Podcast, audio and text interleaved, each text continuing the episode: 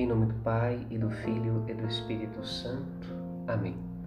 Hoje, dia 28 de outubro, a Igreja Católica recorda o testemunho de fé de dois apóstolos de Jesus, Simão e Judas Tadeu. Simão era chamado de zelota, palavra que significa zeloso, imitador, seguidor. Judas Tadeu, primo de Jesus, carrega em seu segundo nome o primeiro nome daquele que traiu e entregou Jesus para ser condenado à morte. Também foi quem perguntou a Jesus na última ceia por que razão ele se manifestava aos seus discípulos e não ao mundo.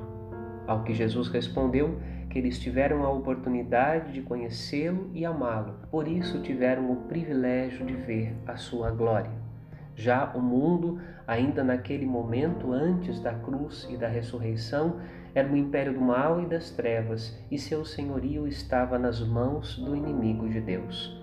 Unidos pela coroa do martírio, são celebrados juntos, pois suas vidas representam o amor e a devoção para com o Mestre Jesus, a quem seguiram de perto. Suas vidas e exemplos nos convidam ao seguimento afetivo de Cristo. Suas palavras fazem arder de amor por Deus nossos corações. Por isso não queremos mais ouvir qualquer vento de doutrina, mas desejamos a suavidade e a força das palavras de fogo que saem dos lábios do, do Filho de Deus, feito homem, fonte de graça e verdade para nossa salvação. São Judas Tadeu é frequentemente na piedade popular invocado como santo de causas impossíveis. Certamente foi grande o fardo que teve de carregar, deveras uma tarefa aos olhos humanos impossível. Ser discípulo de seu primo e carregar o nome do traidor. Fardo carregado com amor e devoção. Invocar São Judas como protetor em causas consideradas impossíveis nos convida a reconhecer que, primeiro, muitas vezes, de perto do nosso ambiente convivência, em nossa casa, em nosso lugar de trabalho, a salvação pode morar do nosso lado, perto de nós. Nem sempre temos ouvidos para ouvir a sabedoria que brota de nossos parentes e companheiros de trabalho, especialmente se são aqueles de quem estamos estafados de convivência próxima. Segundo, o equívoco e erro de pessoa são fatalidades da nossa condição humana pois não vemos o coração, mas apenas as aparências, as relações sociais com seus interesses comuns.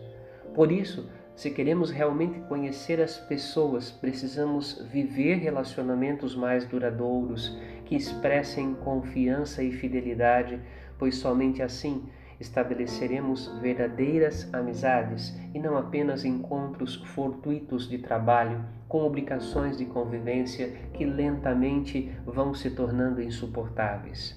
Eis duas grandes causas impossíveis: expressar amor para com os mais próximos, ouvindo-lhes a sabedoria da vida que carregam no coração, em vista de relacionamentos duradouros que ultrapassem os interesses de trabalho, mas sejam solidificados na busca do bem comum, fonte de verdadeira amizade e fraternidade. Isso sim constrói uma sociedade íntegra e duradoura.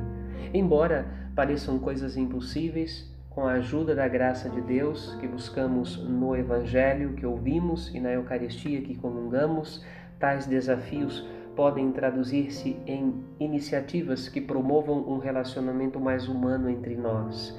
De fato, servir de qualquer jeito é fácil. Servir com amor em vista do bem comum exige amor e abnegação e muitas vezes cruzes e sofrimentos que nos unem ao sacrifício eucarístico de Jesus. Preocupados em agradar a Deus e não aos homens, preocupados em fazer o bem mesmo que incompreendidos, preocupados em servir com amor mesmo dentro de estruturas sociais injustas, confiemos-nos aos cuidados de São Simão e de São Judas Tadeu.